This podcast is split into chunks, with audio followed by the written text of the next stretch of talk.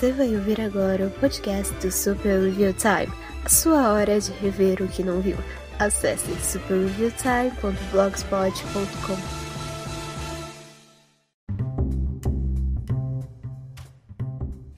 Libere, libere, exo venda exo vo, libere, libere, nucleis ergum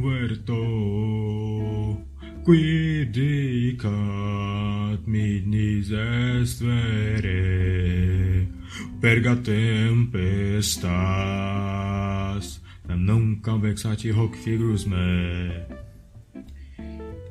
É, eu comecei com Frozen em, em latim, porque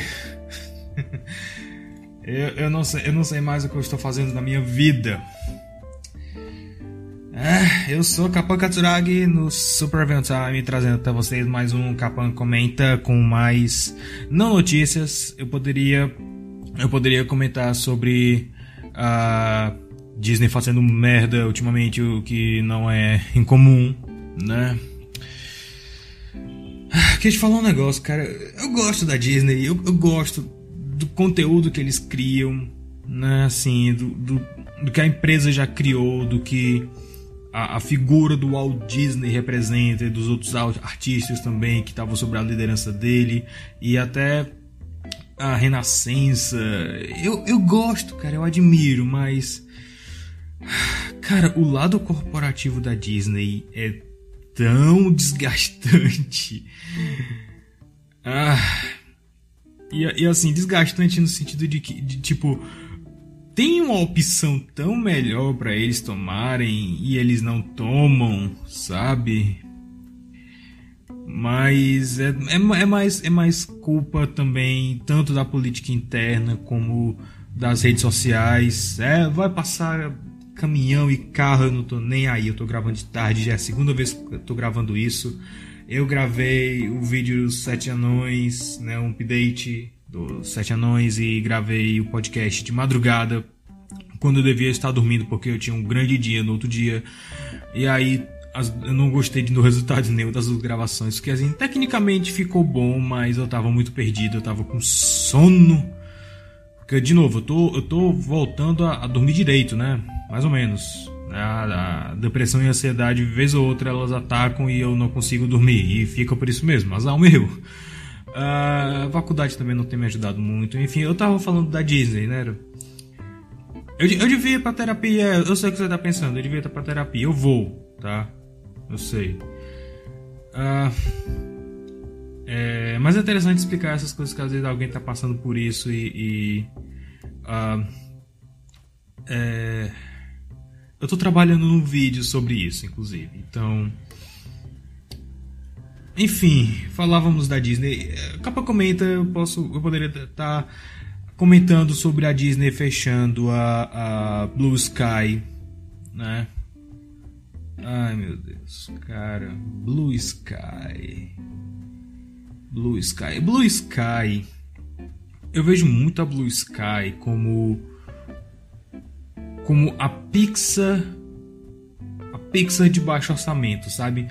É, é aquele estúdio que eles basicamente fazem o filme que eles querem, mas eles podem ser um pouco mais edgy, um pouco mais uh, um, pouco, um, um pouco mais atrevidos no humor deles, nas histórias, né? Tipo robôs que Uau! Tem, tem, tem, algumas piadas ali que eu não consigo ver a Pixar fazendo em robôs. é, uh, Epic também é, é, um filme assim, visualmente interessante que eu não vi ainda, tenho que ver. Um Espião Animal foi o último que eles fizeram. Eu, eu acho que assim, as únicas adaptações. Ultimamente eles têm feito mais adaptações. Eu acho que um Espião Animal era uma adaptação, mas eu lembro que o filme dos, dos Peanuts e Ferdinando foram aceitáveis, né? Peanuts é absurdamente bom, mas assim, a própria marca, a própria propriedade intelectual dos Peanuts já é totalmente diferente de Ferdinando, né? E o que eles fizeram em Ferdinando foi tipo, ok, sabe, aceitável, né? Mas É, cara, é, é um estúdio assim com gente criativa, é um estúdio assim que tem gente talentosa lá, então eu sei que ultimamente eles têm eles têm é, se aproveitado muito da IP da Era do Gelo, sabe, para fazer filme que ninguém pediu, tipo Era do Gelo 16, a teoria do Bazinga, uh, mas eu, eu vejo mais como assim, uma necessidade financeira de ficar vivo, mas sabe? É, é, é Optimus, é isso mesmo. Ai.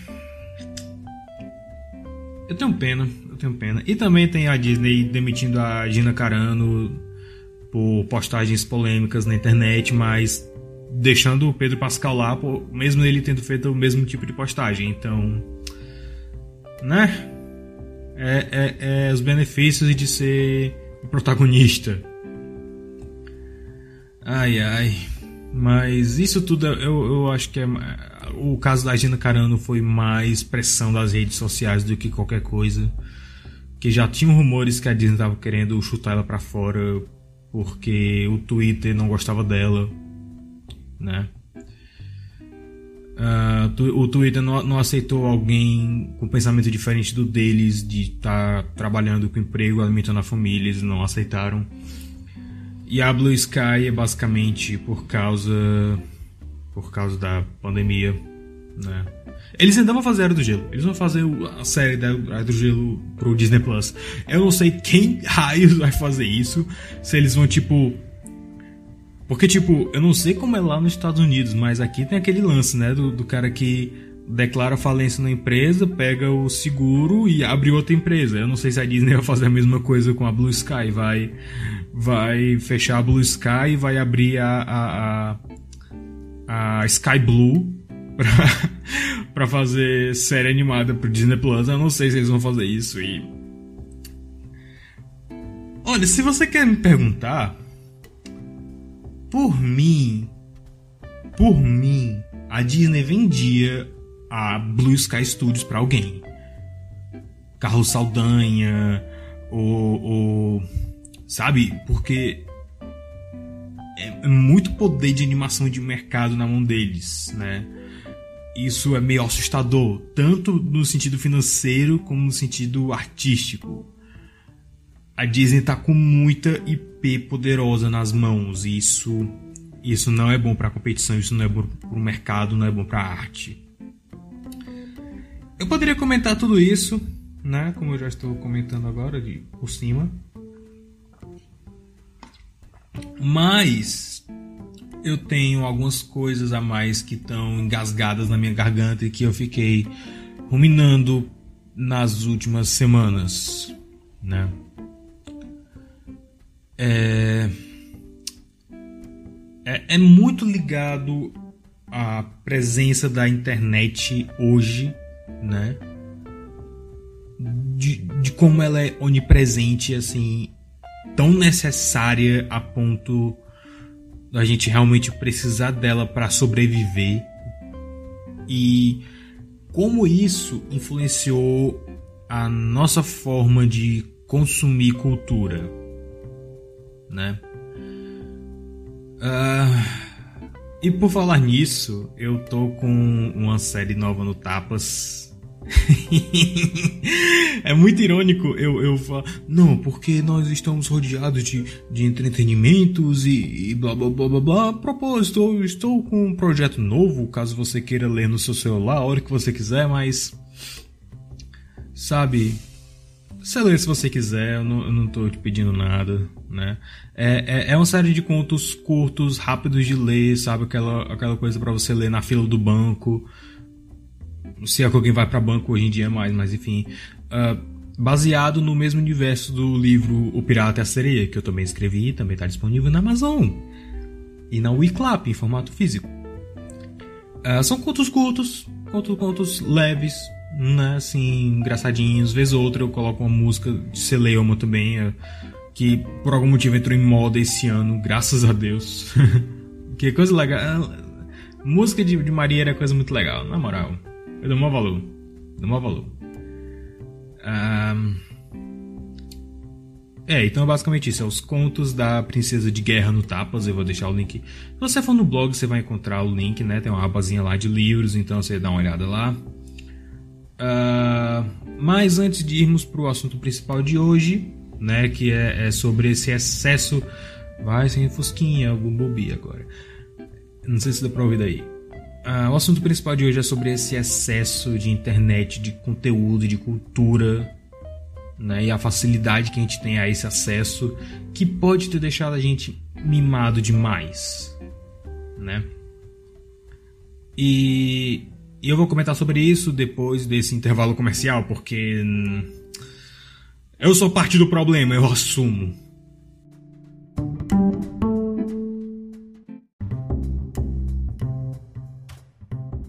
Ok. Como é que a gente começa a falar sobre essa essa cultura do excesso, esse hiperconsumismo, hipercolecionismo de tanto físico como de informações, né? Porque assim, quando você eu não, eu não sei se vocês vão entender, se vocês vão uh, compartilhar da minha visão nesse sentido, né? Porque assim, é o tipo de coisa que eu venho pensando assim há muito, muito mesmo nas últimas semanas. E assim, a minha forma de descrever algumas coisas, ela tende a ser didática demais, mas é, didática para mim, sabe? A melhor forma que eu encontrei de poder passar isso, a forma mais clara. Algumas analogias minhas são meio bizarras e não fazem sentido, mas mas é isso que eu, que eu, eu tento passar. O que, que é consumir cultura? Na minha visão, consumir cultura é você ter uma informação na sua frente e assimilar aquela informação, seja para lazer ou seja para aprender alguma coisa. Por exemplo, quando eu escrevi o livro O Pirata e a Sereia, O Mar de Amor Desconhecido, eu tive que fazer uma pesquisa muito extensa sobre vida de pirata, sobre lendas de sereias, sobre uh, músicas de marinheiro, né? Traduzir elas. E nisso eu tive que consumir muita cultura. Eu tive que ler livros, não livros, artigos. Uh, eu tive que ler contos sobre piratas, eu tive que ler alguns artigos na Wikipedia e em outras fontes. Uh, eu li eu li algumas páginas sobre mitologia de sereias, eu li o conto da pequena sereia de novo e eu ouvi horas e mais horas e mais horas de músicas de marinheiro, músicas folclóricas. Eu poderia ter feito tudo isso para diversão, para lazer, seria uma coisa para para ligar aqueles ah, como é que é o nome daquele negócio, cara, que dá alegria pra gente? É neurônio? Não, neurônio é outra coisa. É. Esqueci o nome agora dessa droga. Eu vou, eu vou, eu vou, eu vou procurar. Eu, eu vivo esquecendo o nome dessa, dessa porcaria. Acho que é porque eu não. Eu não.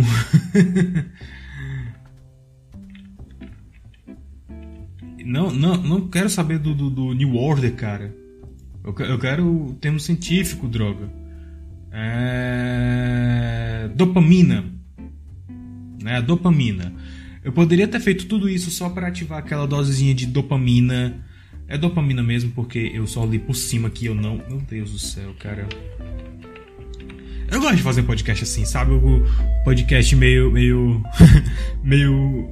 ao vivo né? Assim, sem muita edição, fazendo as paradas na hora e, e tentando me virar. É interessante, eu, eu, eu, gosto de fazer.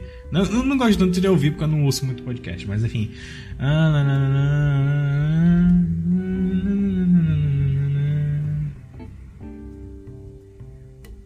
A dopamina, serotonina. Serotonina não era dos. Cara, eu faço uma piada agora tão horrível, mas. Uh, É, dopamina, o sistema de recompensa. Então, eu poderia ter feito tudo isso só para ativar aquela dosezinha de dopamina na minha cabeça. Mas eu não fiz. Eu não fiz. Eu fiz pra aprender, para reter alguma coisa, para poder então escrever. E nisso, quem lê ou ter, ter essa dose de dopamina. Ou olhar para outro lado e projetar vômito, eu não sei. Uh, e eu queria contar também um pouco sobre. Assim, essa, essa, parte ficou bem clara, né? Essa parte ficou bem clara, a minha visão. Uh, consumir cultura, consumir entretenimento, né? Mais especificamente é absorver informações. Você pode absorver informações úteis ou inúteis, como as horas e mais horas de vídeo sobre, no YouTube sobre coisas incrivelmente específicas e, e desconhecidas. Tipo, eu vi. Hoje mesmo foi ontem um vídeo sobre a, aquela vez que a Lady Gaga processou um Neopets para crianças bem pequenas porque eles fizeram um personagem baseado nela e a gravadora dela entrou na justiça e a justiça considerou não, ok, você não é, é tipo é uma paródia, tá protegida, mas você tá marketeando isso para crianças muito pequenas que não sabem diferenciar muito bem a realidade. é, é, é, é, confuso para elas, então não, não pode, para com isso, sabe? E assim, é bizarro porque a maioria desses vídeos que eu assisto é informação que eu não retenho mais, talvez por causa desse excesso de informação que a gente tem hoje na internet. Tudo se tornou muito descartável e. E eu não gosto disso. Não que antigamente não tenha sido tão diferente, sabe? Mas parece que as informações eram retidas melhor. Eu não sei. Mano, mas hoje, hoje os caras tiraram um dia pra passar aqui na frente de casa, viu? Vou te contar. Tá, a minha experiência como criança consumidora nos anos 90 e 2000. Eu acho interessante contar um pouco da minha experiência pessoal, porque é, pode colocar um pouco mais em perspectiva, né? Uh, se você for ver gente mais velha, como o Hammer, né? O Hammer, ele vai contar de quando ele era otaku e nos anos 90, 80 70, uma coisa assim, ia pra Liberdade pra garimpar VHS de desenho japonês gravado direto no Japão, às vezes sem legenda, e como era difícil, e era uma coisa muito mais valorizada, né? Eu peguei uma época mais ou menos assim, porque minha família nunca teve muitas condições, então todo tipo de tecnologia que chegava pra gente era, era uma tecnologia atrasada, digamos assim. E eu peguei, assim, eu cresci nesse período de transição muito exato da passagem do VHS pro DVD, né? E assim, talvez você que tenha nascido depois dos anos 2000 não saiba, né? Você que esteja ouvindo isso por algum motivo, não sei porquê. Você talvez não saiba, mas era muito difícil encontrar qualquer coisa para assistir, certo? Assim, coisa muito específica. Por exemplo, por exemplo, uh, o filme do Superman, né? Aquele com Christopher Reeves. Perdão, eu tô sentado há muito tempo e, enfim, esses problemas já há muito tempo. Tem que ir pra academia também, enfim. Enfim, o filme do Superman, do Christopher Reeves, né? É um filme que eu posso ir agora mesmo no HBO Max ou talvez na Netflix. Na Netflix acho que não vai ter. Mas eu tenho certeza que deve ter alguma plataforma de streaming, Amazon Prime, que tem um, um, um rigor bem menor do que as outras plataformas. Ou, ou no Torrent mesmo, eu posso ir no Torrent agora e assistir Superman do Christopher Reeves. Todos os quatro filmes. Só que na minha época era absurdamente difícil passar esse filme. Tipo, muito. Eu, eu, eu, prestava atenção, sabe? Eu acho. Eu acho que eu peguei esse filme passando na televisão uma vez quando eu era criança e era no ano novo. E assim, quando. Filme assim de blockbuster mesmo, esses grandes. Quando eles passavam na TV era um evento E eu não tô zoando, era geralmente Natal, Ano Novo. Natal era quando passava Anastasia, era quando passava algum filme da Disney, era quando passava Star Wars, né? Esse período assim de férias. Era esse período que passava esses filmes assim, baladeiro. Né? Eu lembro claramente. Foi engraçado ver isso que assim, na minha avó tinha duas. Tinha três TVs lá, era quatro, enfim. Aí eu tava assistindo Star Wars na sala e, e tava todo mundo assistindo também no quarto. E tipo, passar, na hora da propaganda, passaram lá pela sala assistindo sozinho. Aí meu primo, você tá vendo Star Wars? Eu tô. Por que, que você não vai no quarto? Tá todo mundo lá. Tá? Sabe? Era um evento, todo mundo se reunia para assistir. Não era uma, uma coisa comum. Com o VHS, ficou mais fácil assim de você ver, mas só se você tivesse sorte.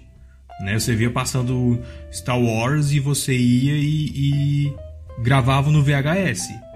Né? Se você tivesse fita, se você tivesse o aparelho, se tivesse com espaço.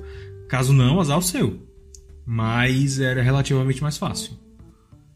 Uh, com o DVD ficou bem mais fácil né, ter esse acesso, mas ainda não era aquela facilidade. Você ainda tinha que. É, ou se você tivesse internet boa, boa mesmo, você baixava na internet a, a ISO ou o, o, ponto AVI, gravava no DVD e assistia, né? Tivesse uma gravadora também. Eram várias coisas que você precisava fazer para poder assistir. E você tinha, assim, não era qualquer um que fazia isso, você tinha que ter um certo conhecimento de informática para fazer isso. O... Ou você poderia fazer uma coisa que a gente fazia, né? Que era alugar os DVDs e copiar os que a gente gostasse. Foi assim que eu peguei um monte de filme. Acho que todos os Star Wars que eu tive foi desse jeito, exceto quatro que por algum motivo eu eu botei ele pra, copiar, mas eu acabei perdendo os arquivos, eu não sei porquê. Mas ele não gravou, acho que foi uma gravação mal feita, mas aí já tava perdido o disco e já tinha devolvido, então fiquei sem o episódio 4. Mas, mas ainda assim, eu, eu, eu peguei muito esse período, esse período misto, misto de VHS e DVD. Quando eu era criança, a coisa que eu mais fazia era gravar Muppets na Ilha do Tesouro, porque passava uma vez por ano no SBT. E assim, quando eles anunciavam, né, eu ficava Muppets na Ilha do Tesouro, Muppets na Ilha do Tesouro, Muppets na Ilha do Tesouro, porque eu amava Muppets. Só que assim, eu era um fã de Muppets que não tinha acesso ao Muppet Show, a Muppets Tonight e a 90% dos filmes. Quando era moleque, os filmes dos Muppets que eu vi foi Muppets na Ilha Tesouro, que de novo eu tinha gravado e assisti mais vezes do que eu posso contar. Uh, Muppets no Espaço, que a gente alugou. Eu tinha gravado VHS, mas ele não gravou todo por falta de espaço. Mas eu tive em, em DVD copiado. Mas eu não assisti tanto porque. Não, não é tão legal assim, sabe? Não, não é um filme tão bom. E eu tive o Natal dos Muppets, It's a Very Merry Muppet Christmas, aquele que o, o Kermit deseja que que ele apareça num, num, mundo onde ele nunca tenha nascido e tal. E a Whoopi Goldberg é Deus, porque. Cara, eu não sei. eu não sei, mas tá lá. Uh... Então, assim. Eu era um fã de Muppets. Só que a maior parte das referências ao, ao, Muppet Show, né, o teatro Muppet e tal, eu consegui entender no contexto do filme, mas é, só depois que eu fui ver o Muppet Show que eu, ah, agora entendi, agora entendi por que, eles ficavam indo nos bastidores e tal, e tinham teatro. O conceito geral assim dos Muppets como artistas, eu não entendia direito, porque as minhas referências eram Muppets na do Tesouro, Muppets do Espaço e, e It's a Very Merry Muppet Christmas. O Muppets do Espaço Uh, se você não assistiu, ele ele não faz praticamente nenhuma referência ao teatro Muppet ou ao Muppet Show. É basicamente os Muppets todos vivendo na mesma casa e cada um tem seu emprego. A Miss Pig é, é jornalista, por exemplo. Uh, os caras da banda Electric Man faz festa de aniversário e, e bar mitzvah. Então, não é o conceito puro dos Muppets naquele filme. Né? Então, quando eu era criança, eu não conseguia entender exatamente o que era o conceito por trás dos Muppets. Nem conhecia Jim Henson. Eu sabia assim de nome, mas eu não conhecia o homem Jim Henson. Como eu não conhecia o homem Walt Disney, eu sabia quem ele era, mas eu não sabia assim a vida dele e tal. Então, assim, uh, sim, eu também cresci vendo muita série assim que meu pai me apresentava e que eu legitimamente gostava, como Perdidos no Espaço, Bonanza e MacGyver. Né? Bonanza a gente comprou uma pilha de DVD que estava de promoção na Americanas. Bonanza eu confesso que eu não lembro muito. Eu não sei porquê, mas eu gostava muito de assistir. Sabe? Amava assistir Bonanza. Mas eu não consigo me lembrar das histórias. Se você me perguntar, eu acho que eu me lembro de um episódio que o Little Joe se apaixonou por uma cigana. Que era a estrela da manhã, uma coisa assim. Ah tentando lembrar de mais outro episódio que eu tenho visto quando criança. Que eu depois eu vi outros quando eu fiquei mais velho. Mas quando criança eu acho que era basicamente isso. Eu não lembrava assim de muita, muita coisa.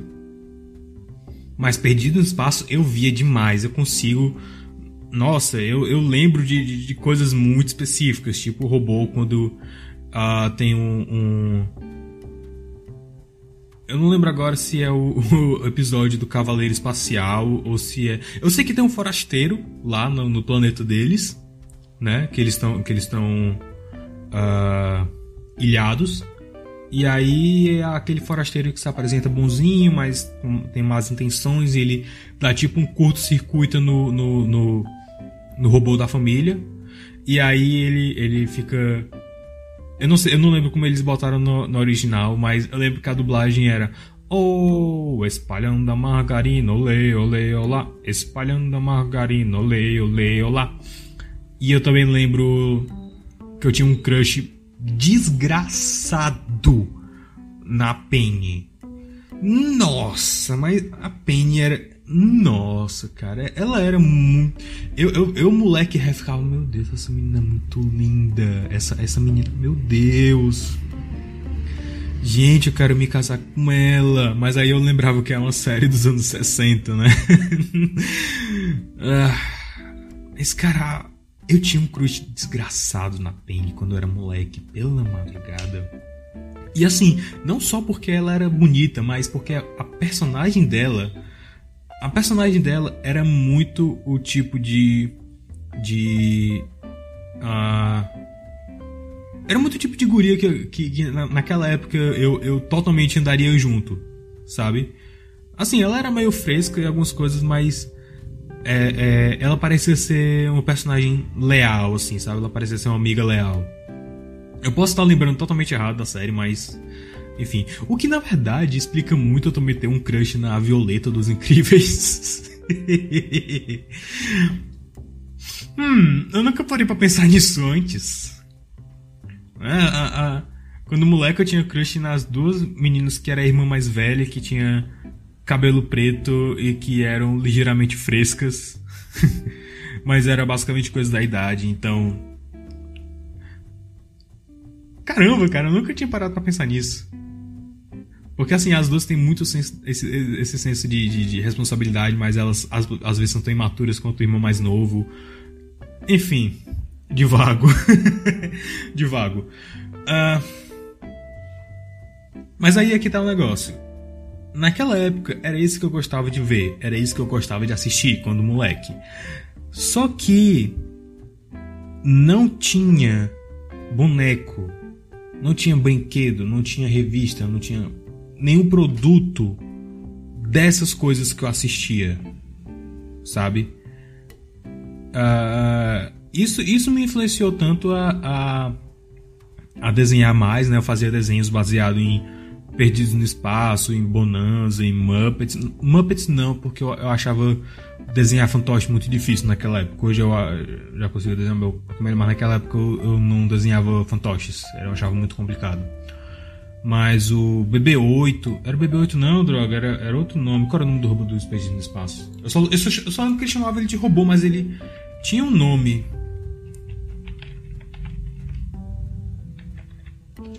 Ele tinha um nome, eu não tô lembrando agora qual é. B9. Eu sabia que tinha um B tinha um, número perto de 8. O robô B9. Tá certo. Meu Deus, cara, que design legal desse robô.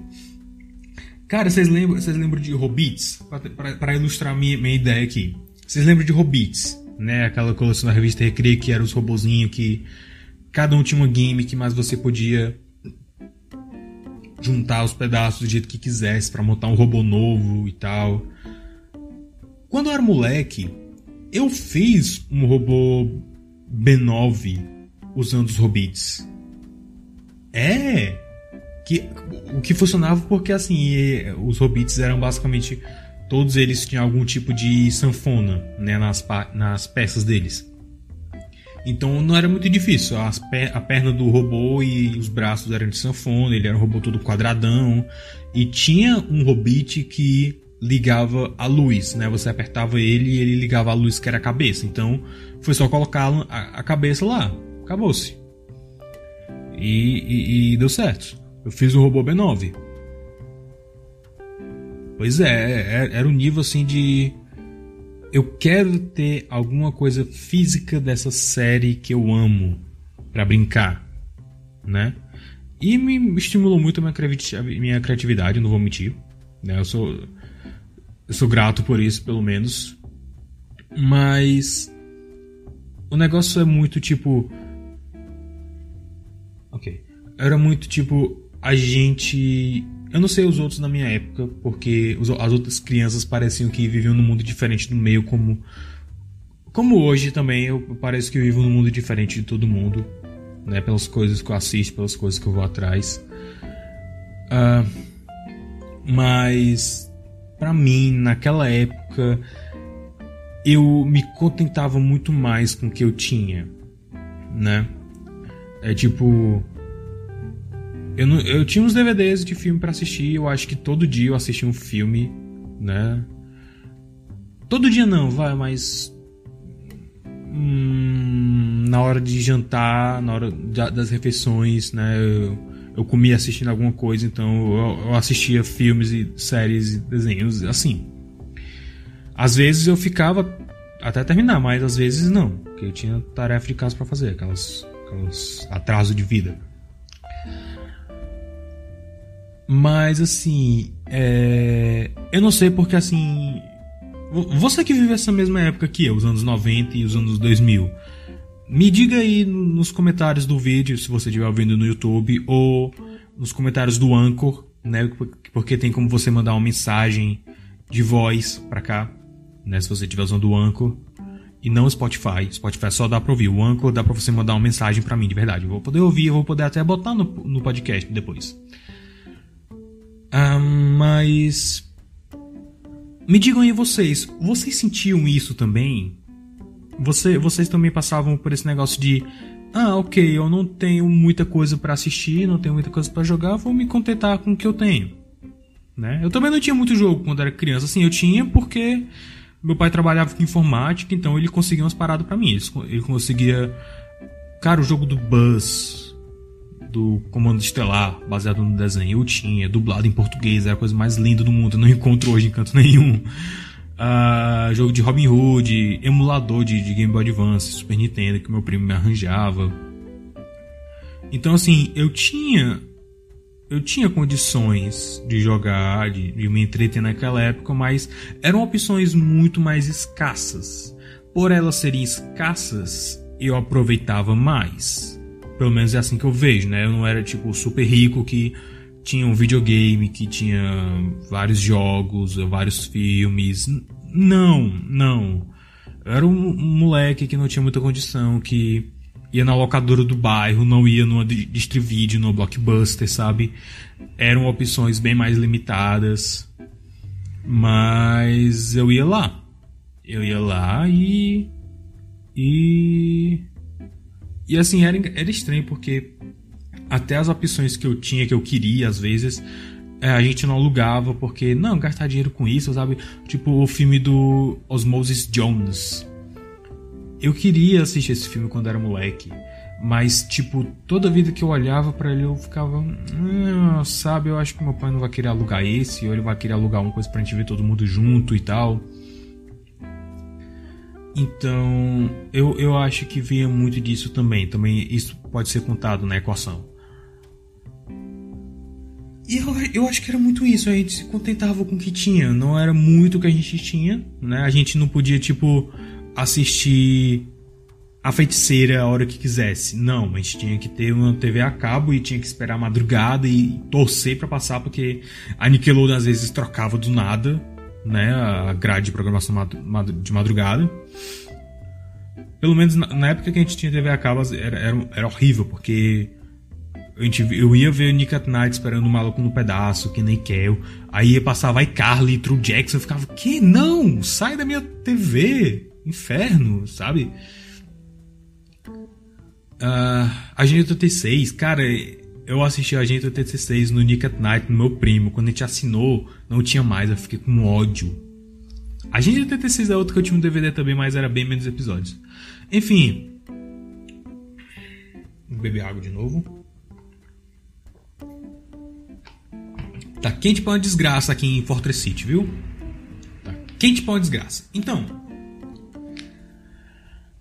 Ah hoje, a situação de hoje e o que eu vejo muito na nessa geração que está se formando hoje é que assim, primeiro, a gente tem uma biblioteca. Se você for pensar assim em termos de coisas que existem, você pode não saber que existe, mas existe. Em algum lugar existe. Por exemplo, o filme O Pirata e a, a Princesa e o Pirata né, um filme antigo da MGM que você deveria assistir porque é muito bom.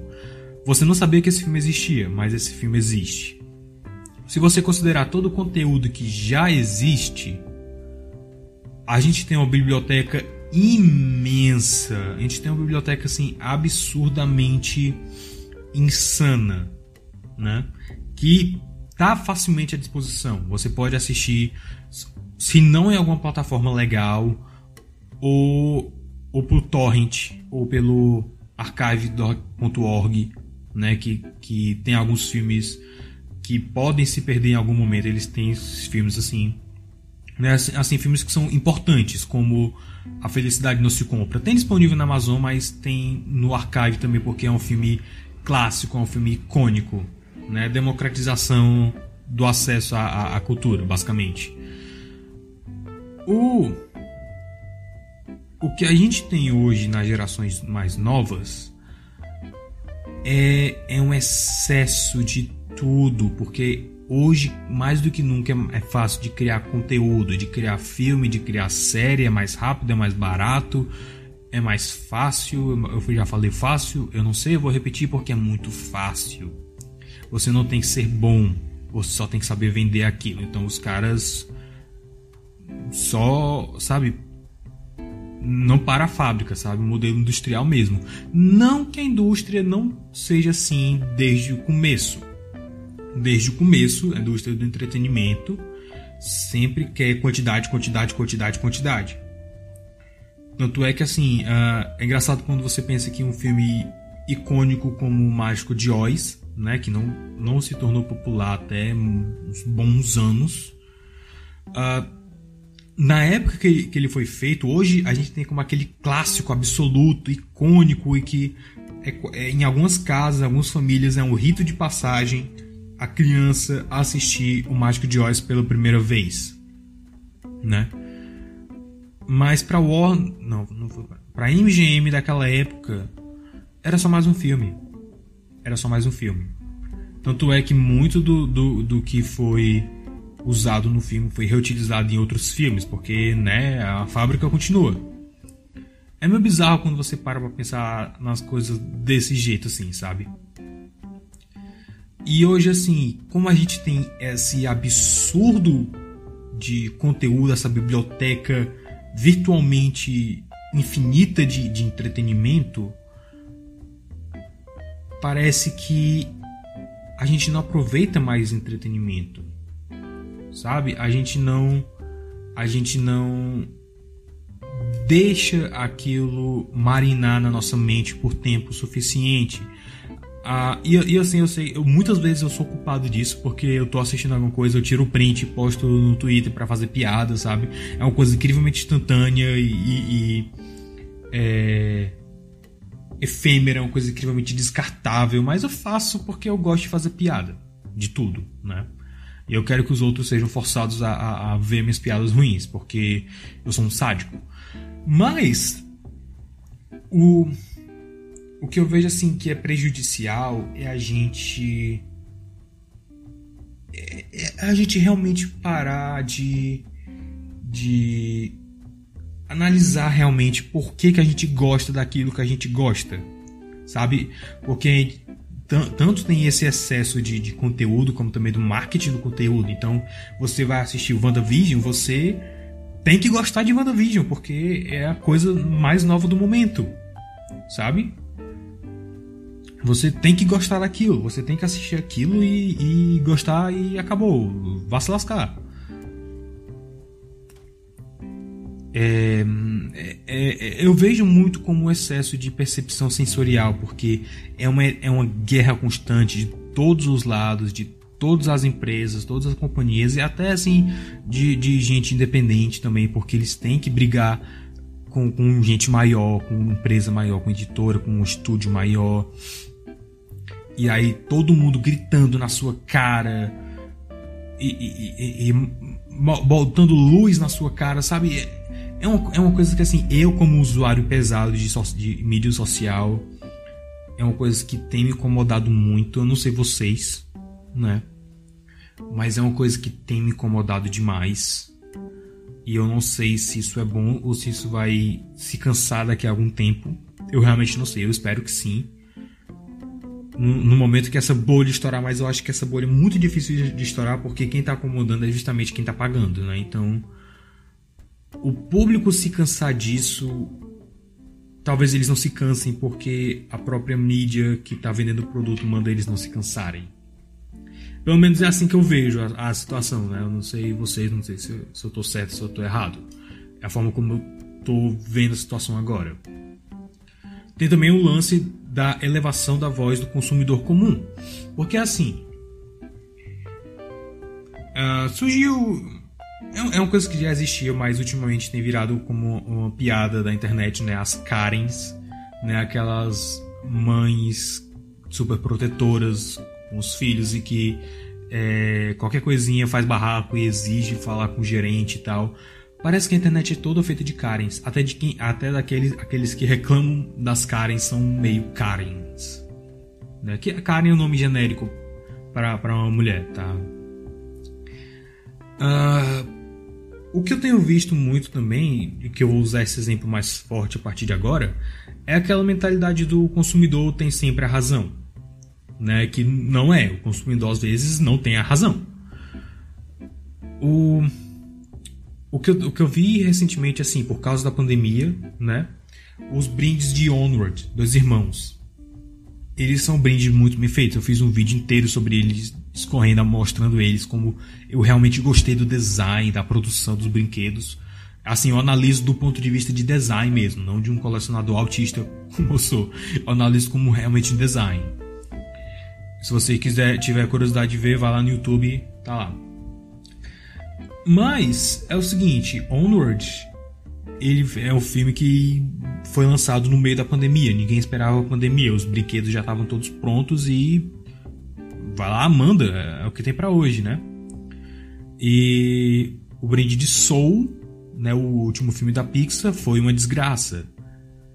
Porque era um monte de almofadas dos personagens. Eram os personagens em forma de almofadas. Ninguém gostou. Você vai em qualquer rede social, do McDonald's, no Twitter, no Facebook, no Instagram. Só o que aparece a gente reclamando.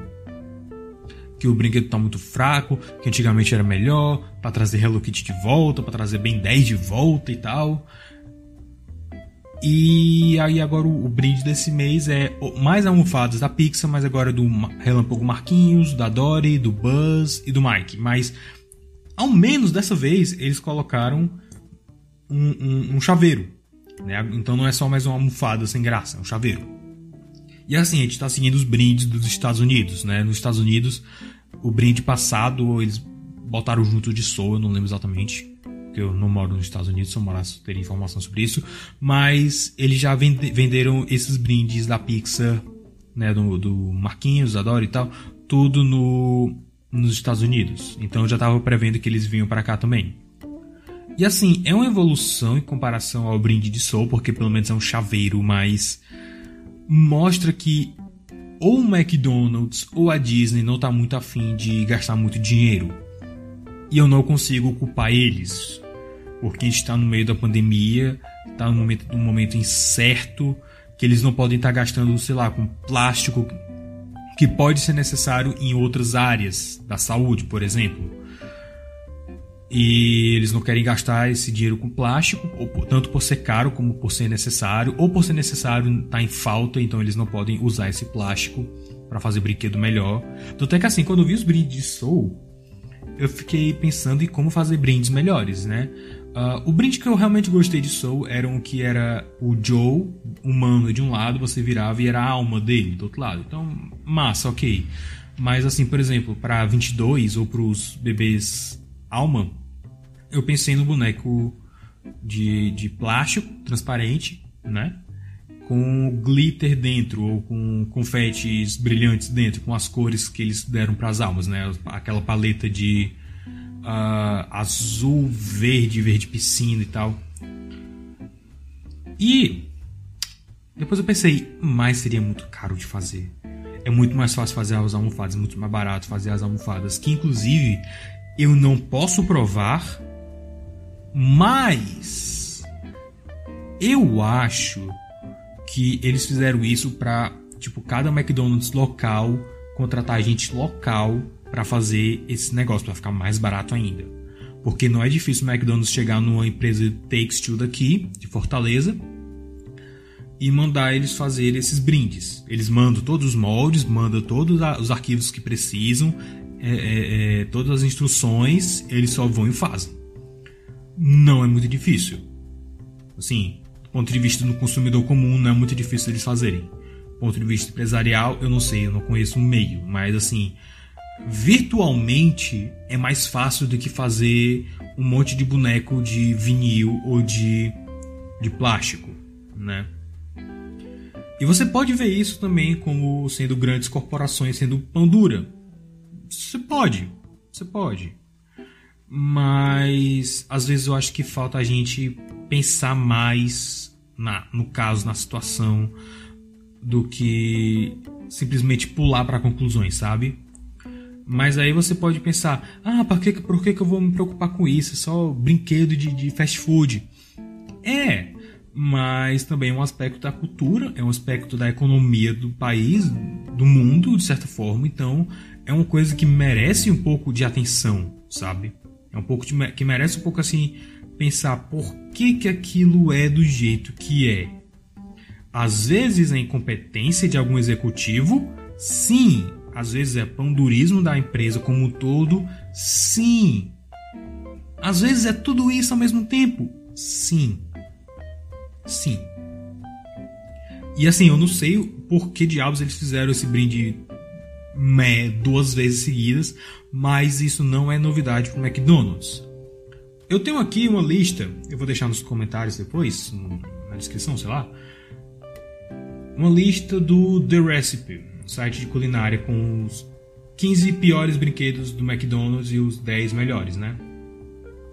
Alguns deles eu entendo aqui. Tem um, um, kit de fitness do Michael Jordan, que é basicamente a foto dele estampado no frisbee, o símbolo e um cronômetro de 30 segundos que às vezes não funciona, uh, o símbolo dele em bola de basquete, futebol americano e de futebol que é, é, é, morrem rápido, são bolas que sabe? Perdem um ar rápido. E uma, uma corda de pular que eu acho que não funcionaria para um hobbit, né? Que dirá para uma criança. Temos aqui, cara, olha isso. Você, se você acha que o brinde de Soul foi preguiçoso, nos anos 80 eles eram posters do ET. E assim, são posters bonitos.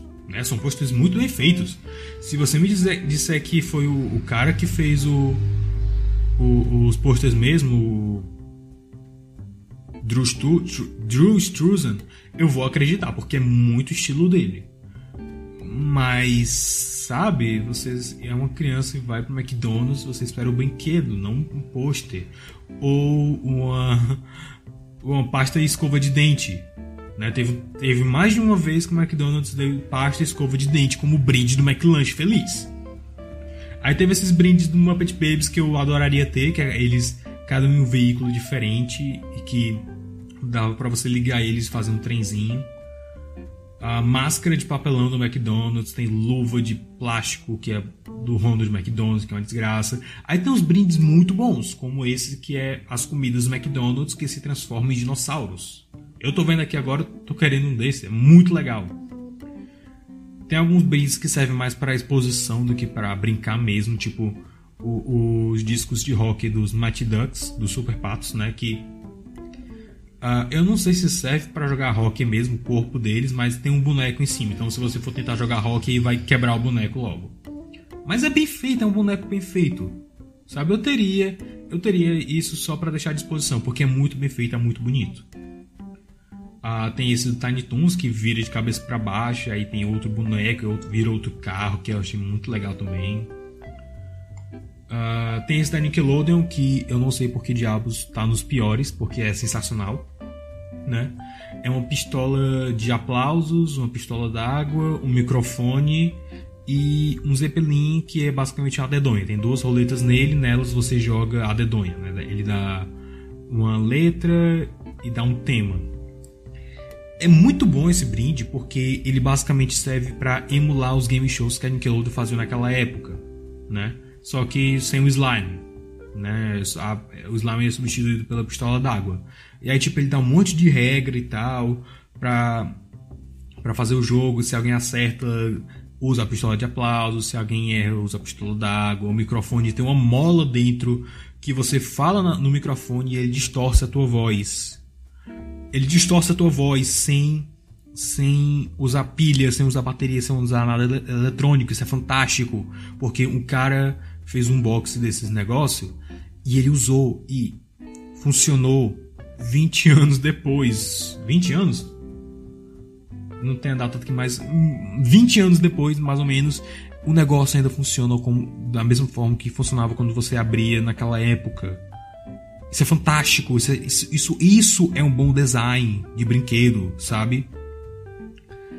É um design durável. E assim, Claro, se você tiver os brindes separados é sem graça, mas só funciona se você tiver todos eles e tiver as regras lá do jogo que ele dá. Que ele inclusive dá as regras de uma forma muito divertida, do, do jeito que a Nickelodeon era nos anos 90. Sabe? Eu tenho saudade da Nickelodeon. Ah, tem esses brindes Power Rangers também que são fantásticos, né? Esse do acampamento McDonald's eu cheguei até alguns. Ah, então, assim, não é de hoje que o McDonald's às vezes tenta economizar, mas antigamente eles economizavam, mas tentavam compensar de alguma coisa, de alguma forma. Por exemplo, tem esse, esse, essa série de veículos aéreos deles, né? Avião, helicóptero, que é meio sem graça, né? Porque são basicamente de uma única cor, mas a caixinha, você pode desmontar a caixinha para fazer um aeroporto. Claro, o plástico do brinquedo era muito fraco. Eu tô vendo aqui o bicho tá se desmontando. Mas eles tentavam compensar de alguma forma, entende? É isso que eu acho legal. É isso que eu acho muito legal. Que eles fizeram às vezes. Claro, e aí tem essa, essa droga do, do iPod do American Idol que só toca música tema. Ai.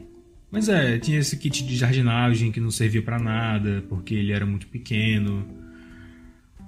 Cara, então, assim, os brindes do McDonald's nem sempre foram perfeitos. Ele sempre, sempre teve, teve bons e maus brindes, dependendo do, do período. Às vezes eles não, eles não tinham dinheiro para fazer um, um brinquedo bom, e às vezes eles tinham, porque era parceria com a Disney, ou com a Nickelodeon, com alguma outra empresa grande, querendo divulgar o filme. Cara, os brindes de Hércules vinha dois brinquedos por, por lanche. Eles estavam querendo realmente a, a, divulgar o filme e eram brinquedos bons, são brinquedos bonitos, são brinquedos assim divertidos pelo que dá pra ver aqui, porque eu, eu não sei porque eu não tenho eles, mas eu adoraria ter, sabe? Porque Eu não tenho um boneco da Megara. Eu quero o boneco da Megara. Mas, por exemplo, a Megara vem junto do Pégaso. Né? Inclusive o Pégaso passando aí no avião. Ei! A Megara vem junto do Pégaso, né? que é referente a uma cena do filme. O Zeus está soltando raios e ele vem com o Titã. De novo, referência à cena do filme. O Hércules com uma espada e um escudo contra a Hidra, cena do filme. O Fio e o, o Centauro. Quase chega a ser uma cena do filme, mas sabe? Tentou. uh, então, às vezes a gente reclama demais. Esse é o ponto que eu queria chegar. Às vezes a gente reclama demais. Às vezes a gente abre a Netflix ou abre a Disney e diz: não tem nada para assistir lá. Eu fico, meu amigo, qual é o seu problema?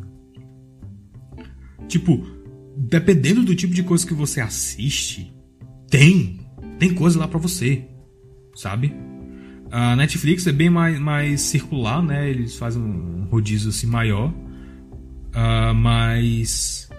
Cara, eu lembro, eu lembro quando anunciaram o Disney Plus, tinha um comentário de gringo falando: É, eu acho que eu vou esperar assinar quando tiver mais coisa. Eu fiquei, mano, todos os filmes da Disney, todos os filmes da Pixar, todos os filmes de Star Wars, todos os filmes da Marvel, mais alguns live action, todos os live action da Disney, ou pelo menos boa parte deles, porque eu acho, eu acho que seria impossível colocar todos os live action da Disney no primeiro dia. Mais série animada, mais série live action. O que mais você quer? Sabe? Às vezes é, eu, eu, acho que a nossa cultura ficou exigente demais nesse sentido. Você deve exigir demais de qualidade? Sim, absolutamente. Mas você deve tecer seus comentários, deve ter seus pensamentos com mais base, não simplesmente agir na base do eu não gostei. Sabe? Ah, por que, você não gostou de WandaVision? Ah, não sei, não gostei. Não, mas por que? Vamos começar? Não, não, é ruim. É ruim. Sabe? tece teus comentários. Pensa um pouco, pelo amor de Deus, pensem. Pensem. Não é só entretenimento, é cultura, é parte das nossas vidas. Hoje está muito mais presente do que nunca esteve antes. E é uma coisa importante, é uma coisa que eles usam para para te passar ideias, para te passar conceitos. E às vezes você vai ir de encontro a esses conceitos, essas ideias. Você tem que saber por quê. Porque é isso que vai te tornar um ser humano único. Sabe? É por isso. É por isso, é a sua identidade que está em jogo também. Não é simplesmente gostei porque sim ou não gostei porque sim. Não. Disserta, argumenta. Tenha argumentos, tenha base. Ah, os brindes do McDonald's estão muito ruins. Por quê? Você é o público-alvo desses brinquedos? Você está falando isso do ponto de vista de um colecionador que quer engordar a coleção e colocar mais um boneco na estante? Ou como um pai que tenta ver meu filho vai gostar desse brinquedo, é saudável para ele, é seguro para ele, sabe? Pensa, você, você tem que tentar pensar nesse sentido, tentar pensar por outros ângulos também. Exercitar essa, essa cabeça, sabe? E assim, às vezes você pode pensar, ah, mas eu, não tenho capacidade para falar sobre arte e tal, mas é tudo uma questão de costume. Arte, criatividade é como músculo. Alguns têm um dom, têm uma predisposição genética, sim, mas não adianta você ter uma predisposição genética sem exercício. Você tem que exercitar aquilo.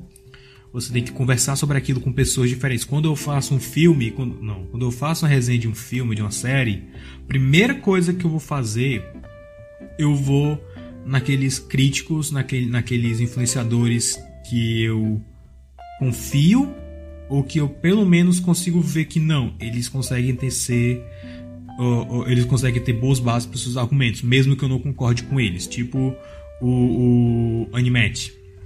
É, eu discordo dele da resenha da, de, de A Lenda de Oz, mas eu respeito, eu consigo ver por que, que ele acha daquele jeito. Eu só vejo diferente, sabe? É isso que torna a gente diferente. Outra coisa também é que ele é bem sucedido e eu não. Mas enfim. Então é basicamente isso. Eu acho que todo esse excesso de cultura, esse excesso de mídia e essa facilidade de ter essa, essa cultura e essa mídia seja ela que fosse, seja ela educacional ou seja ela é, de entretenimento mesmo.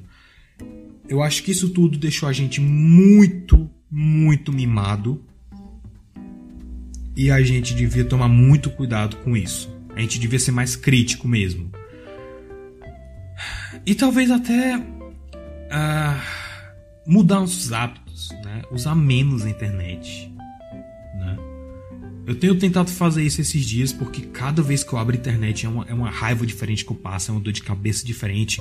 Eu fico tipo, meu Deus, vocês ainda estão discutindo sobre isso, que ódio! Vamos fazer, vamos falar de outra coisa. Que raiva, sabe? Isso não é só no Twitter, isso é em todo canto, é Instagram, é no Facebook, é... cara, tem roda de amigo assim na vida real. Eu Claro, isso também pode ser o fato de eu, de, eu ser introvertido e me cansar muito fácil em interação com gente, mas uh, eu, eu acho que esse excesso tem feito muita coisa. Eu acho que também é um dos motivos que eu vou atrás de filme fora da curva. Eu vou atrás de. Eu vou atrás de Strings, eu vou atrás de o Pira, A Princesa o Pirata, eu vou atrás de. Sabe, esses filmes que ninguém tá comentando, esses filmes que passam pelo radar de todo mundo, porque todo mundo só está se importando com a próxima série da Marvel para depois esquecer na semana seguinte. Sabe? Eu não quero viver num mundo que cultura é uma coisa tão descartável assim. Eu tenho medo. Eu tenho medo. Eu entendo que assim modas vêm e vão, né? É, é, sempre o que é mais novo vai ser mais valorizado, porque é aquilo que os caras estão investindo mais. Uh, e assim, eu entendo tudo isso, mas. É. Eu, eu, eu acho que, que falta bom senso geral, né? E talvez começar da gente. Eu já comecei a fazer minha parte. Eu já comecei a fazer minha parte nesse sentido eu trato arte muito mais como ciência do que arte mesmo. Eu elaboro teorias, eu busco segundas opiniões, terceiras opiniões, quartas opiniões de gente diferente. Eu faço um júri mesmo, né? Mas. É, eu, eu, eu acho que é isso que eu tinha para hoje. Eu acho que. Ficou bem melhor do que a versão que eu fiz morrendo de sono, sabe? E pulando de assunto em assunto, balbuciando sem, sem lógica. Então, é, basicamente isso. Eu espero que tenha feito algum sentido para vocês. Eu espero que tenha dado alguma comida para vocês estarem ruminando. Ou se o que eu falei aqui foi tudo básico, que seja pelo menos um básico que faça você pensar, que faça você começar a matutar por si mesmo, né? E de novo, eu quero ouvir a tua opinião também. Se você quiser deixar nos comentários alguma coisa, se você quiser mandar uma mensagem no, no Anchor, eu vou ouvir. Né? Se, for, se eu achar relevante o suficiente, eu vou postar no podcast.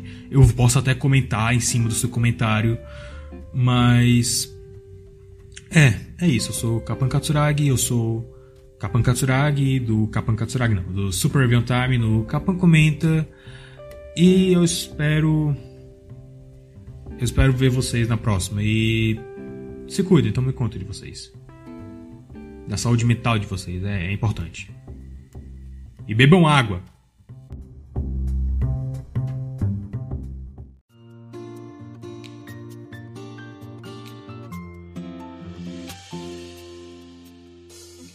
Você ouviu o podcast do Super Review Time para mais resenhas e vídeos de coisas semi-obscuras, acesse superreviewtime.blogspot.com.